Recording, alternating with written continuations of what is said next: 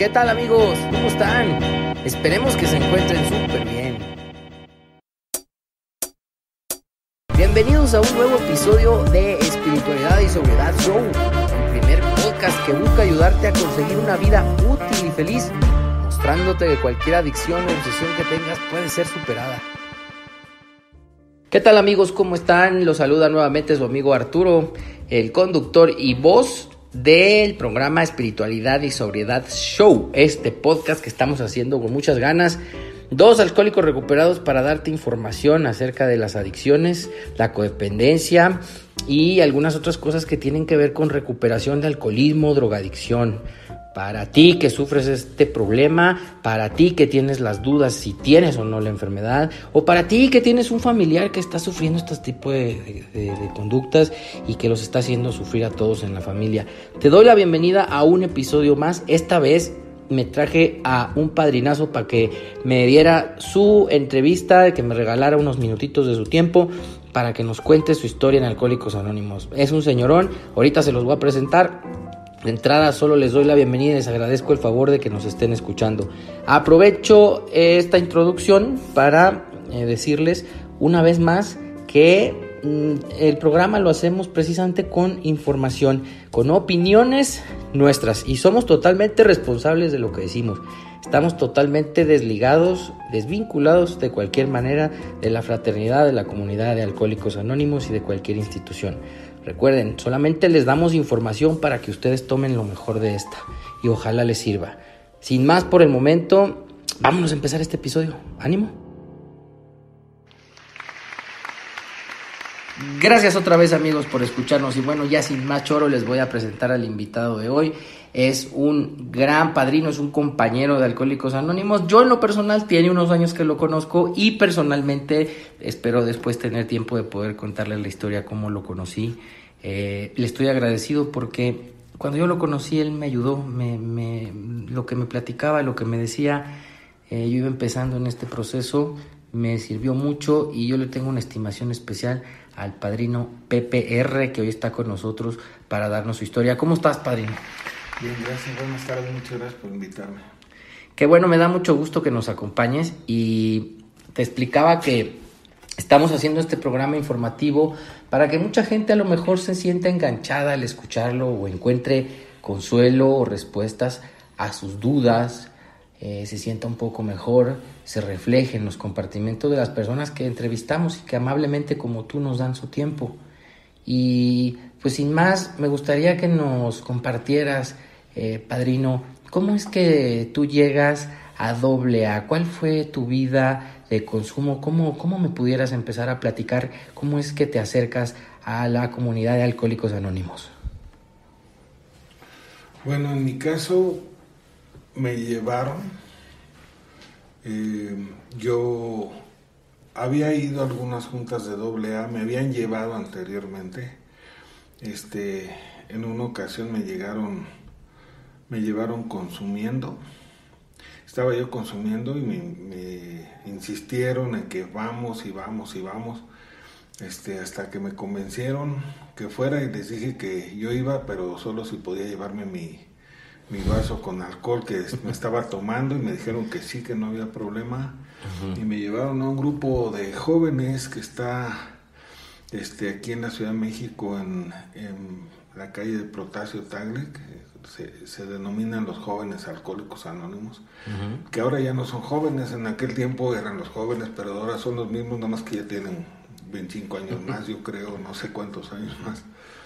Este, sí hay mucho joven ahí, pero bueno, no entendí nada, no, este, lo, lo rechacé, eh, dije que no, eso, eso no era para mí y me fui, no, no me quedé.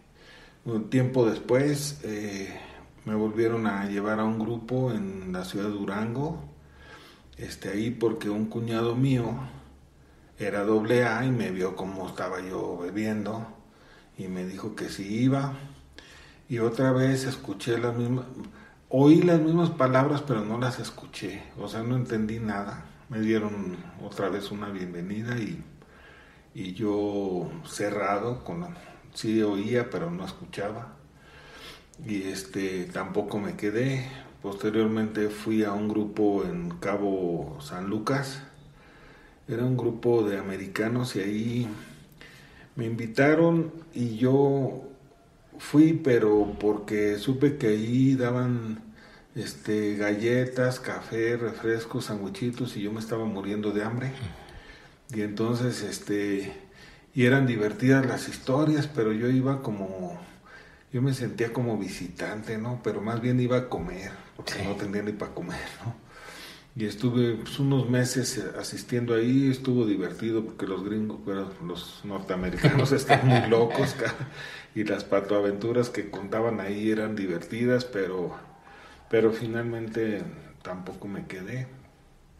Entre cada una de esas veces que yo llegué a un grupo que rechacé, tenía más pérdidas, cada vez estaba peor y no me lo, no me lo ahorré, porque entre una vez y otra fueron años, ¿no? Y en mi caso yo fui de fondo bajo, este, llegó el momento en que yo no podía parar de consumir ni un solo día, em, estaba muy mal, había perdido prácticamente todo, eh, identifiqué un hijo eh, un hijo mío que estaba malito en el hospital. Fui a identificarlo, me informaron que murió y ahí me deschaveté prácticamente. Ya estaba bastante deschavetado, pero ahí sí ya mi cabeza se fue a otro lado. Yo iba muy intoxicado. Primero les negué que, que no era mi hijo, pero me lo enseñaron y si era. Este, lo incineré y ahí ya me valió todo. Me valió mi vida, me valió prácticamente todo y además ya no tenía nada. Y me fui a, a la calle, me perdí, este, adentro de mi cabeza y afuera. Eh, yo empecé a caminar para, para pensar qué íbamos a hacer este, con las cenizas de mi hijo. Lo incineré, su mamá no estuvo cuando lo incineré. Este, después le informé y y yo estaba pensando qué hacer con las cenizas de mi hijo y empecé camine, camine, camine. Un día se me hizo, se me hizo noche en la calle y me pareció en mi cabeza, estaba yo todo el tiempo intoxicado, me pareció este adecuado quedarme a dormir ahí en la calle un día. Y, y este, y ya lo que pensara mi cabeza a mí me parecía adecuado. Y ya no quería regresar. Y en mi locura yo veía al otro día me desperté y seguí caminando y, yo empecé a ver este, eso como una aventura, como una aventura ya valiéndome todo, andar en la calle, este, yo lo veía como, pues como que iba a vivir una aventura, a ver qué iba a pasar, ¿no? Este, seguía consumiendo, seguía, empecé a pedir dinero y empezó mi numerito, ¿no? Este, de una aventura que solo existía en mi cabeza, ¿no? la verdad es que daba pena. Cuando tenía momentos de, de lucidez, yo decía, este, no, pues mi familia está mejor sin mí, o sea, ¿a qué regreso? O sea, ¿a quién le llevo este paquete de problemas? Ah, regreso a casa de mi mamá, este, a, darle todo este... Yo era una fuente de dolor, de preocupación, de irritación, de impotencia para la gente que yo más quería. A donde yo llegara le llevaba mi paquete de problemas. No tenía dinero, no tenía trabajo, había perdido mi carrera, no tenía ya la confianza de nadie, les asustaba verme, les, les desconcertaba mucho y no, y no, no había manera de ayudarme porque yo no me dejaba. Y entonces, ¿a quién le iba a llevar yo este paquetito? Este, ¿a cuál a cuál familia, a cuál casa, con unos tíos, este, me regreso a, mi esposa con mi hijo chiquito, este, eh, hermano de ese que falleció, este, ¿a dónde? Y, y, yo empecé a sentir claramente cuando tenía momentos de lucidez que, que estaban mejor sin mí, que ellos estaban muy en paz sin mí, porque yo me había dado cuenta con el tiempo que ellos seguían su vida y yo llegaba nada más a dar problemas. Entonces, ¿para qué regresaba? Llegó el momento en que yo yo pensaba que, que para mí la vida era muy difícil, que yo había tenido, y así lo pensaba yo, que yo tenía muy mala suerte y que me iba mal en todo y que no había podido con nada, ¿no? Entonces, este, no estaba pensando en suicidarme, pero sí estaba pensando que yo ya no quería vivir un día más, ¿no? O sea, lo último que perdí fue la esperanza de vivir un día más, porque yo decía, otro día, o sea, este, no, yo ya no quiero vivir, ¿no? Y entonces, este, pues me encontraron. Quiere decir, perdón que te interrumpa, Parino, que terminaste en la indigencia. Básicamente sí. Y perdón para nuestros amigos que, que nos están escuchando, consumías todo. Pues eh, yo empecé con inhalables. Yo tenía, a mí me gustaba de niño cómo olía la gasolina, el olor de niño, o sea, me encantaba el olor de la gasolina, los solventes, este, los pegamentos, todo eso, me gustaba mucho cómo olía. Este, yo no sabía que una droga, solo me gustaba. Y ya me habían dicho, no, no te va a doler la cabeza, no huelas eso, lo que sea, ¿no? Pero un día en la moto de un primo mío, le destapé el tanque para oler la gasolina y me pegué al tanque. Y yo tenía ocho años. Y ahí sí me pegué bien. Y yo sentí, este, descubrí que a través de una sustancia química yo podía eh, pues tener estas sensaciones y alterar mi percepción de manera que me iba pues a una realidad paralela en mi, en mi cabeza, ¿no? Este, me evadía de la realidad, yo no sabía lo que estaba haciendo, ¿no? Este, cuando sucedió eso, mi padre acababa de morir en un accidente automovilístico, eh, alcoholizado, o sea, mi papá se estrelló de frente contra un tráiler, eh, todo, todo mundo en la familia dijo que fue un accidente, pero, pero, este, pero nadie dijo que iba ahogado de borracho. O sea, tomaba, eh, alcohólico, era médico y él no sabía que estaba enfermo en aquel tiempo.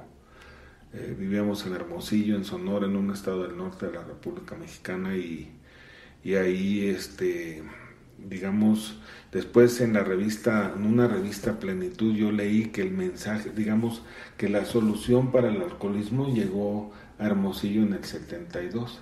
Mi padre se mató en el 67, o sea, no tuvo la menor oportunidad contra esta enfermedad porque pues no siquiera había este doble A o la solución no estaba ahí en este ahí, ¿no? En esa ciudad.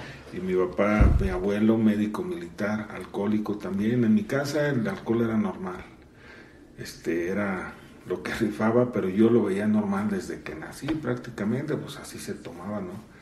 Este, pero yo empecé con los pegamentos y los inhalables. Mi padre había muerto y yo sentí un gran alivio con una sustancia química que en ese momento eran los inhalables, ¿no?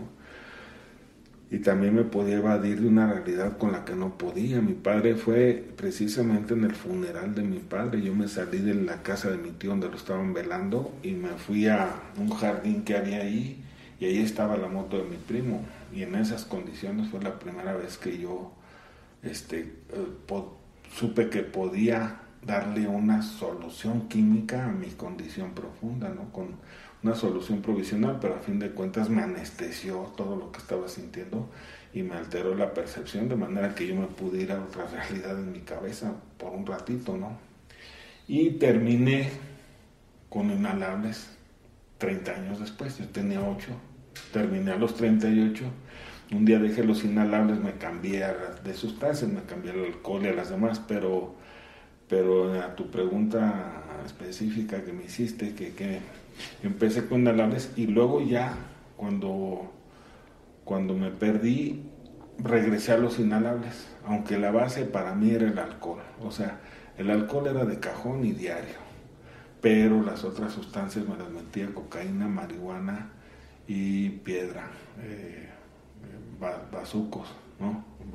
base de cocaína, a mí me gustaba fumar con, con tabaco yo no fumaba con, latas o con, con carbón, yo hacía bazucos, ¿no? Este, base de cocaína en cigarros, pintos, pintitos, lameados, ¿no? Y, este, y esas fueron las sustancias. Dos veces me metí heroína, pero no conseguí más. Me la dio una enfermera y yo le pedía más y le rogaba y se me escondió. Y, y la supresión de la heroína me la tapé con, con más alcohol y marihuana y, y de todo, permaneciendo borracho, este, intoxicado, pero, pero yo sí quería más arpón, ¿no? Y no conseguí. Y entonces eh, nos regresamos al punto donde terminas en la calle pensando que mm. no vale la pena llevarle tus problemas de vuelta a tu familia. Y entonces me, me encontraron en un semáforo. Yo sabía que mi familia me estaba buscando, pero yo entre que me les escondía, ellos sabían que yo andaba por ahí porque yo espiaba casas de familiares y cuando se iban me brincaban, les asaltaba el refrigerador, los robaba y me volvía a largar. Entonces ellos sabían que por ahí andaba yo. Este, y entonces un día me vieron ahí en un semáforo. Yo, yo me metía en, una, en un puesto de periódico que, que estaba de esos puestos que hay en la calle como de fierro, pero estaba en desuso, o sea, estaba ahí no, no estaba funcionando, pero te podías meter por la parte de atrás. Entonces yo ahí me, me refugiaba porque enfrente había un, un lugar donde podía comprar cerveza y alcohol.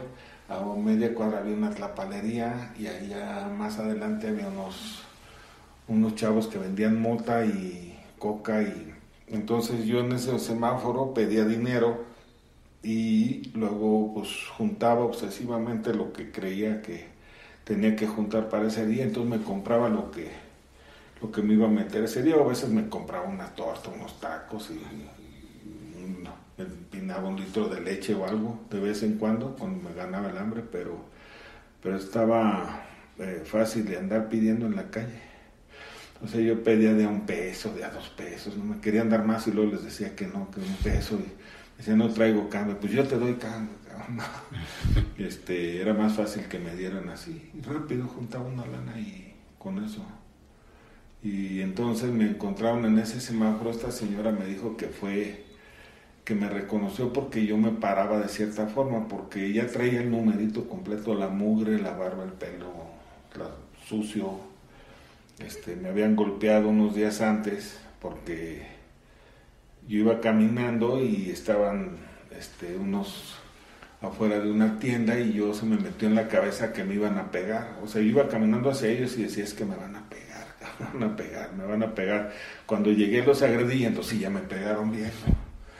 Y entonces en esas condiciones estaba, me pusieron una, una buena madre, un buen amadrinamiento, ¿no? este, una buena golpiza y este y estaba todo chamagoso y sucio. Yo en mi cabeza pensaba que, o sea, eh, me lo tomaba así sarcásticamente cuando me veía, por ejemplo, en, una, en un vidrio así como andaba y decía, es que estoy disfrazado, porque yo estoy este, haciendo un, una investigación este, de la gente y entonces no tienen que saber quién soy y mira cómo te disfrazaste. Y me veía así, no, vos sí te disfrazaste bien, según yo, en mi cabeza, pero este, me reía de pues, con locura, ¿no? Y, este, y, entonces esta señora, yo no sé en qué forma yo me paro, cuando estoy parado, que en el semáforo bajo el vidrio y gritó Pepe, y entonces volteé y me dijo, eres tú, súbete. No me tuvo asco, no me tuvo miedo, se puso a llorar, me abrazó, me dijo, te están buscando, ¿no? Y este, en ese momento yo me solté llorando y no podía parar no podía parar, no podía parar. Y entonces este, me dijo, te están buscando, estás muy enfermo. Esta vez sí escuché. Ya me habían dicho que yo estaba enfermo, pero yo no había escuchado. Esta vez sí lo oí y sentí un alivio cuando me dijo, estás muy enfermo, porque entonces pensé que no era mi culpa todo lo que me había pasado, ¿no? Y entonces, este, pues le dije, sí, sí, le dije, este, por aquí he visto este, el Instituto de Psiquiatría en mis caminatas. Yo había visto el Instituto Mexicano de Psiquiatría o Instituto Nacional de Psiquiatría, no sé qué había visto por ahí una institución Le dije, sí, ¿sabes qué? Lléveme ahí, por favor. Que me amarren, que me duerman, porque en ese momento me salió un agotamiento, o sea, yo intoxicado en la calle no me sentía cansado, porque sale mucha energía de, del alcohol y de... Pero en el momento en que me subí al carro, me salió todo el cansancio, ¿no? Como si, uh, como si me saliera el cansancio de todo un... Este, Acumulado de años. eh, yo creo que sí, así lo sentí. Y entonces le dije, lléveme a un hospital y que me duerman y que me amarren y si yo quiero vivir un día más cuando despierte, entonces, entonces vemos qué hacemos. Entonces me dijo, no, tú tienes alcoholismo. Y le dije, sí, sí, sí, sí, soy alcohólico, soy drogadito, pero es que yo ya tengo otra cosa, ¿no? Y entonces estuvo tratando de convencerme este, de ir a Alcohólicos Anónimos. Yo le dije, no, porque este, yo ya fui, o sea, yo, ¿qué voy a hacer con eso? Yo ya he ido y no, no me sirve.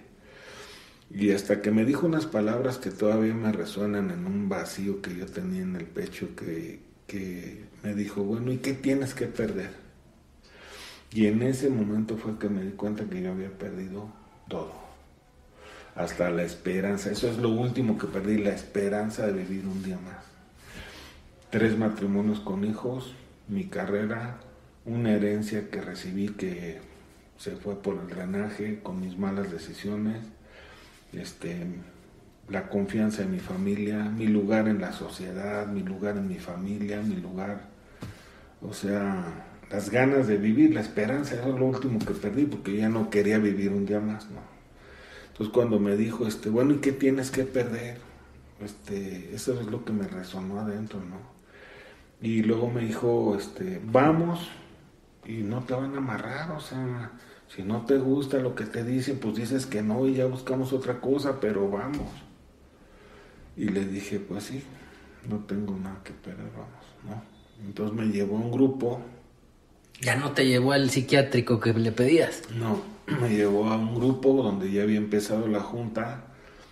Tenía poquito que había empezado. Este, se acercaron al coordinador, le dijeron que había una persona nueva y la convirtieron la junta en una junta de bienvenida.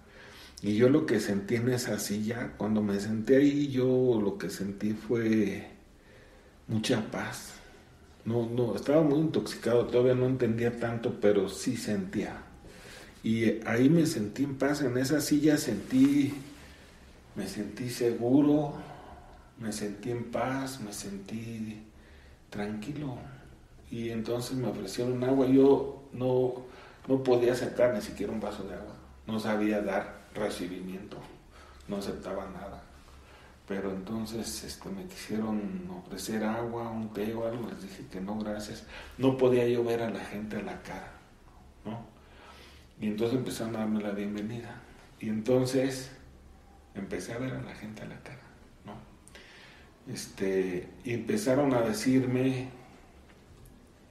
pues lo que hacen, su experiencia. Empezaron a, a decirme que ellos me iban a apoyar, que en su experiencia yo iba a salir adelante. Esa era su esperanza de ellos, no la mía. Compartimos la mutua experiencia, fortaleza y esperanza. Ellos me estaban haciendo fuerte, la fortaleza, porque me decían, nosotros te vamos a apoyar, tú vas a salir adelante. Hemos visto llegar gente peor que tú y tú vas a salir adelante y no estás solo, ¿no? Y luego me estaban diciendo este, cómo les había ido a ellos y cómo habían salido adelante, esa es la experiencia, ¿no? Y la esperanza de ellos de que yo iba a salir adelante, porque ellos creían que yo iba a salir adelante. Yo no creía que yo iba a salir adelante. Yo no creía, no veía cómo, cómo, o sea, cómo voy a salir de este hoyo. Yo ya no veía, a mí sentí que se me acabó la vía del tren, ya no hay para dónde. Entonces, este, ellos me estaban diciendo, no, sí, vas a salir adelante, no. Al terminar la junta me regalaron un libro azul de Alcohólicos Anónimos, un libro grande. Ajá. Y le dije a esta persona, ¿qué leo? Me dijo, no, tú no puedes leer, abrázalo. abrázalo porque tú no puedes leer ahorita. Eso fue muy significativo para mí porque me dieron una sugerencia que yo sí podía seguir, seguir Yo sí pude cumplir esa sugerencia en las condiciones que estaban. Me dijeron, lo único que tienes que hacer es no consumas 24 horas y en esas 24 horas ven una junta. ¿Puedes hacer eso? Dije, eso sí puedo hacer. Entonces no leas nada. Abraza el libro y no consumas nada y ven una junta mañana. Y entonces eh, es lo que hice. Alguien mismo de ahí del grupo me ofreció este, una bodega que tenía para dormir ahí. Dijo, ahí tengo unos muebles, tengo, ahorita acomodamos ahí unos muebles, hay un baño, te puedes bañar ahí. Este, y me dijo, mientras tú no consumas, yo te voy a apoyar un rato en lo, en lo que... A que vivas ahí. Lo que tengas donde llegar y por lo pronto puedes quedar ahí. Nomás si consumes, me regresas la llave. Y me dio chance de quedarme ahí. Y empezaron a darme la fortaleza, el apoyo, ¿no? Y sí, al otro día, este, me, me dejó 30 pesos. Me dijo, con eso puedes comerte una torta y llegar al grupo o puedes, este, puedes comprarte alcohol. Nada más si, si vas a elegir eso, me regresas la llave. Y al otro día fui. Y así es como llegué a Alcohólicos Anónimos. Es como llegas a doble A. Sí. Y esta vez sentiste algo diferente, me platicabas. Fue totalmente distinto a las otras vez que todo me hacía sentido. Me decían lo mismo que me habían dicho antes, pero esta vez yo sí escuchaba, porque sí me hacía sentido todo lo que me estaban diciendo. Y sí fui muy obediente, o sea, porque, porque digamos que, primero porque no tenía de otra, segundo porque no quería más castigo, yo ya no quería más que eso. Entonces, eh, no es que yo sea obediente, o sea, es que yo ya no quería más este sufrimiento. Y sí, me sentí, sentí mucha paz cuando estuve sentado ahí en el grupo. Y al otro día llegué y nomás crucé la puerta y me sentí en paz, me sentía seguro. Este, me recibieron muy bien, súper cálidos, amorosos, comprensivos. Fíjate la comprensión. ¿Cómo crees que me iban a decir? Apréndete el capítulo 5 del libro azul. O sea, si yo venía hasta con brotes psicóticos. O sea, no, confundía, confundía la realidad con lo que mi cabeza me decía. No tenía muy clara la línea. Oía cosas y veía sombras así por el rabillo, luego así de como, como que pasa alguien por acá. Traía alucinaciones visuales, auditivas, traía pensamientos aberrantes muy vívidos de terror en mi cabeza. Y empecé luego, luego, desde ese día, digamos, me sentí muy bien. Ese día dormí, ese día dormí como... Allí en esa cama de esa bodega me quedé, este, como tronco, caí, como caí un árbol, ¿no? Y, y traía esa paz que me dio el grupo, pero al otro día empezó La otra parte. Sí, pues las dos noticias, la buena y la mala. ¿Cuál es la buena? Vas a sentir y la mala, pues que ahora ya vas a sentir y empezaron las chiripiorcas, ¿no? Y entonces, este, llegué al grupo y me daban tecito caliente, me daban agüita, me sobaban el lomo, ¿no? Tranquilo, se te va a pasar, cabrón. Y empecé con, con la supresión y la ansiedad y me picaba todo el cuerpo como, como cuando se te duerme una pierna y luego te está regresando la sensibilidad que se siente Sí. así, to- así todo el cuerpo empecé como y este empezó la temblorina no y empecé a recuperarme yo este mi recuperación fue muy lenta yo necesitaba medicamentos y no los tuve necesitaba antipsicóticos bueno me hubieran sido muy útiles los antipsicóticos, me hubiera sido muy útil que me, que me, que me ayudaran médicamente, me hubiera sido muy útil la nutrición, me hubiera sido muy útil terapia, ¿no? Este, una revisión psiquiátrica para que, para que me diagnosticaran, porque yo, yo no tenía mielina en, los, se me pelaron los cables, o sea, por eso tiembla uno, porque hay una cubierta en los nervios que se llama mielina y esa se disuelve.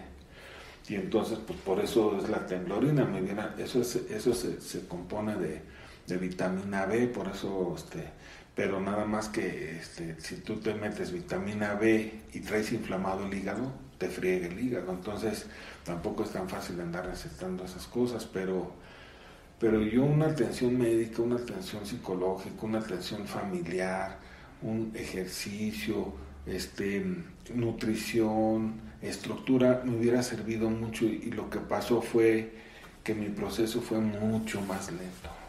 O sea, pasaron meses y yo seguía medio Oye, si tomaba mucho café, empezaba a alucinar otra vez, ¿no?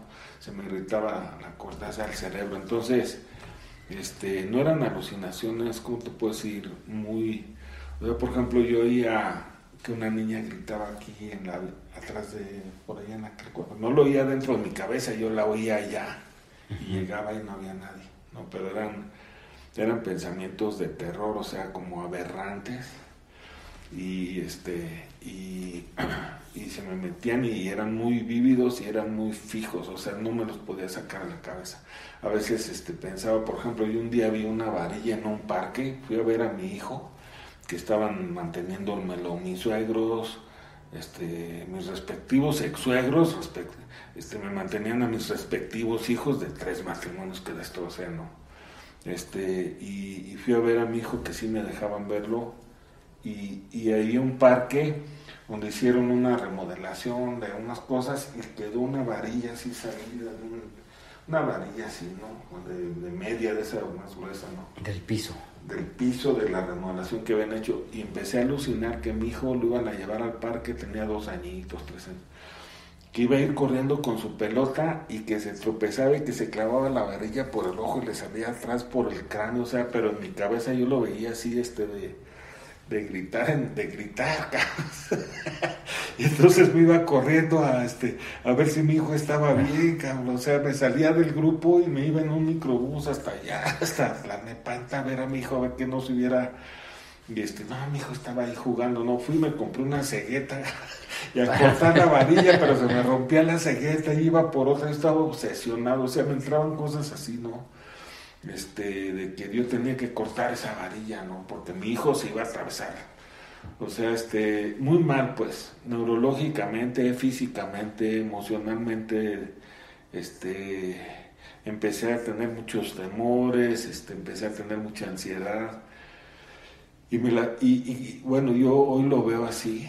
Este, a mí me tocó así porque yo tenía que saber que Alcohólicos Anónimos funciona o sea, mi proceso fue más lento, finalmente me repuse, finalmente se me fueron las alucinaciones, finalmente me empecé a sentir, se fue la ansiedad y todo eso fue un proceso muy lento. Pero a mí no me pueden decir que no funciona. Este, y en ese sentido, pues, yo valoro mucho lo que hacen la medicina, la psiquiatría y eso, porque yo lo necesitaba y no lo, no lo tuve. Pero pero digamos que hasta cierto punto de daño, ¿no? Alcohólicos Anónimos te va a funcionar si te aplicas.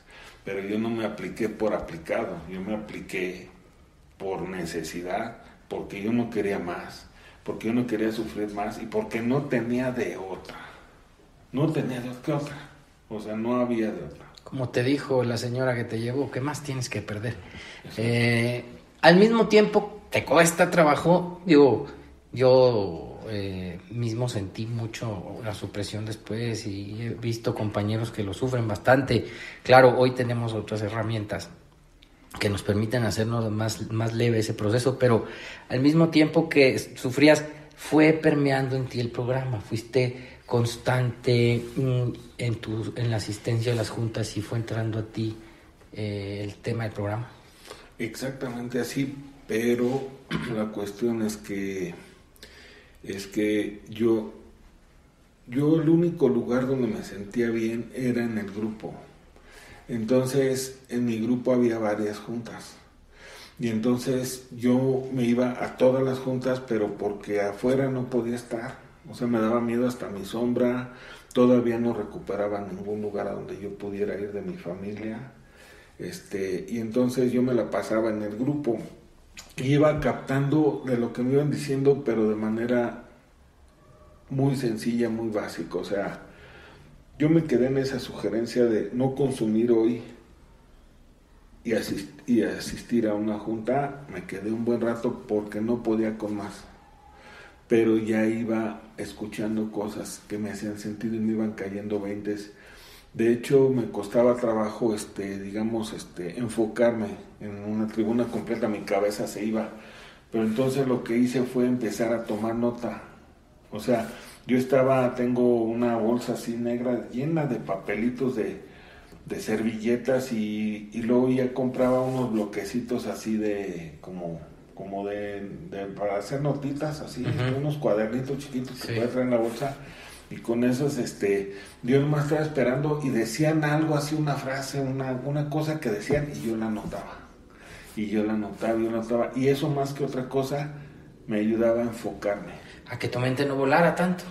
Exacto me podía enfocar porque estaba esperando ahora sí que esa frase que es la que yo estaba listo para recibir no y este y, y, me, me, asombraba mucho esa sabiduría de la experiencia de mis compañeros no y empecé a, escuchar frases que, que, se van pasando este en una tradición oral en las juntas de una generación a otra no todo lo que se dice en los grupos que no está escrito pero que pero que sabemos por experiencia y que y que y que vamos este, transmitiéndonos no de una generación a otra todo eso yo lo iba anotando y sí fue permeando el programa. Y yo me apadrinaba, este, digamos, yo le preguntaba a cualquiera, o sea, el que estuviera en el grupo, porque cualquiera pues sabía más que yo.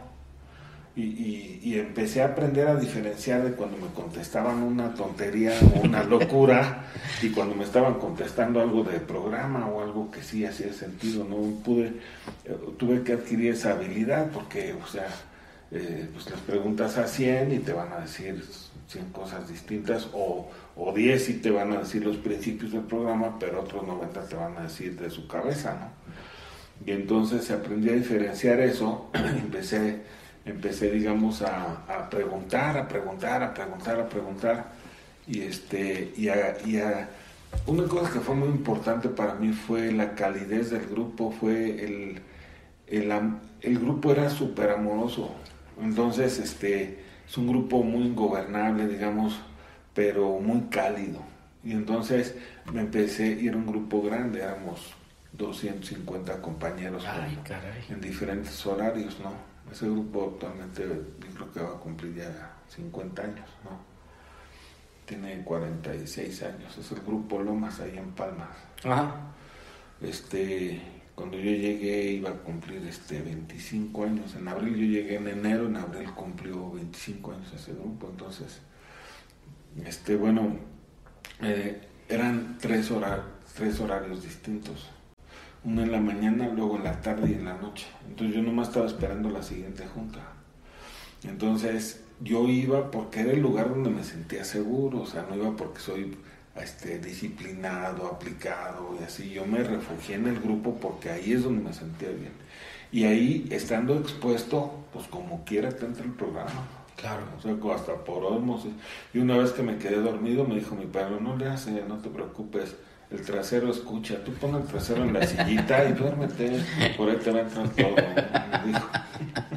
Oye, padrino, y al fin eh, se empieza a cambiar tu vida. Bueno, no al fin, porque me imagino que desde, ya nos platicas que desde el principio empiezas a ver cambios, al principio muy dolorosos, después vienen los cambios eh, positivos, después vienen las bendiciones. ¿Cómo es que das ese cambio para ese proceso? No, pues más bien me sucede, yo no, yo no lo doy, ¿no? O sea, yo lo único que hago es ser obediente. O sea, lo que me decían yo era muy obediente, por miedo, no por disciplinado, ¿no? por miedo a, a, este, a volver a lo mismo. Yo no, yo no vi yo no vi los cambios como yo los quería o como mi cabeza me decía que, que, debían de ser. O sea, por ejemplo, pues mi cabeza me decía que ya quería tener una familia a regreso, que ya, que ya quería tener trabajo, que ya quería tener una casa, pero pues es poco a poco, ¿no? Y ahí los compañeros del grupo me decían, me empecé a subir a tribuna, a expresar estos deseos, esta, esta prisa que yo llevaba y pues ahí mismo mis compañeros me, me contenían, no, no, esto es poco a poco, compa, ¿no? Si quieres llegar lejos, mejor es poco a poco, es un día a la vez, todo va a llegar, desde arriba siempre está pasando lo mejor, lo que viene conviene, Dios tiene un plan para ti mejor que el tuyo. Y hoy sí lo veo, ¿no? Y entonces fui a hablar con mi ex, este, la mamá de este niño, que yo ya estaba en recuperación, fui a pedirle perdón, este, me dijo de ninguna manera, no sé, te voy a perdonar, este, eh, jamás voy a volver contigo, y no la convencí de que volviera conmigo, ya llevaba unos tres meses. Pero sí la convencí que nos echáramos una despedida y entonces quedó embarazada de nuevo. Y esa fue mi primera diosidencia porque mi hija nació el día de mi primer aniversario. Ese fue mi regalo de aniversario. Qué coincidencia, ¿no? O sea, si yo he tenido un calendario, neta que no le atino. No, no, mi hija nació en la mañana y yo me festejé mi aniversario en la noche. ¿Cómo leí yo eso? Dios me estaba diciendo, confío suficiente en tu recuperación para que cuides esto. Si no te, si no te fueras a recuperar, no te daba esto. Y me dio una niña que hasta la fecha es la luz de mis ojos. Ella cumplió 21 años en enero y yo cumplí 22, el mismo día. Y esas fueron las cosas que empezaron a pasar. O sea, yo quería que lo que pasara era que me diera ya una chamba donde yo pudiera, pero me empezaron a pasar las diosidencias, ¿no? Y para mí fue muy significativo porque Dios no me iba a dar algo para cuidarlos y yo no me iba a recuperar. Eso me, me comprometió más y me dio más confianza porque lo peor que me pasó fue mi hijo muerto y ahora me estaba diciendo, órale, te va, güey. En este camino sí va a haber. Y me dio a mi hija. Ayer fui por mi hija este, a la universidad, salió a las 10 de la noche me dijo que si iba por ella, este, porque yo me desocupé a las 8 de la noche, salí temprano, pero está, la universidad está hasta allá por, por el lago de Guadalupe. Y este, y para mí es un privilegio este ir a recoger a mi hija y venir platicando con ella, tiene 21 años, ¿no? Y venir platicando de su día y, y sentirla que se siente segura porque porque voy por ella, el día que sale tarde, si tiene un papá. Eso es lo, mejor, de lo mejor que me ha pasado. Ese, esa es la, la, vida que yo, que, es, que era el plan de Dios que tenía para mí, que era mejor que el mío. Porque ese plan yo no me lo imaginaba. Y como ese, así todo lo demás. Y para allá iba yo, para allá iba yo, para ya ir tomando eh, dirección hacia el final de la entrevista. Te quería preguntar, ¿Cuánto tiempo tienes en Alcohólicos Anónimos y cómo es tu vida el día de hoy, Pareno? Yo este, cumplí 22 años, solo por hoy el 27 de enero de este año, en Alcohólicos Anónimos. Este, eh, mi vida de hoy es, este, me sigue sorprendiendo, se, es asombroso, lo que me pasa en la vida no es lo que yo hago en la vida, es lo que me pasa lo que Dios hace por mí, que yo no hago.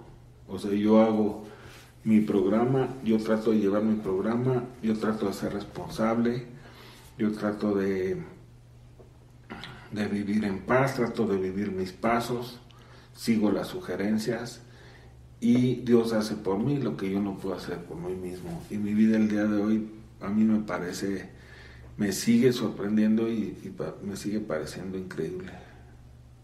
Perfecto.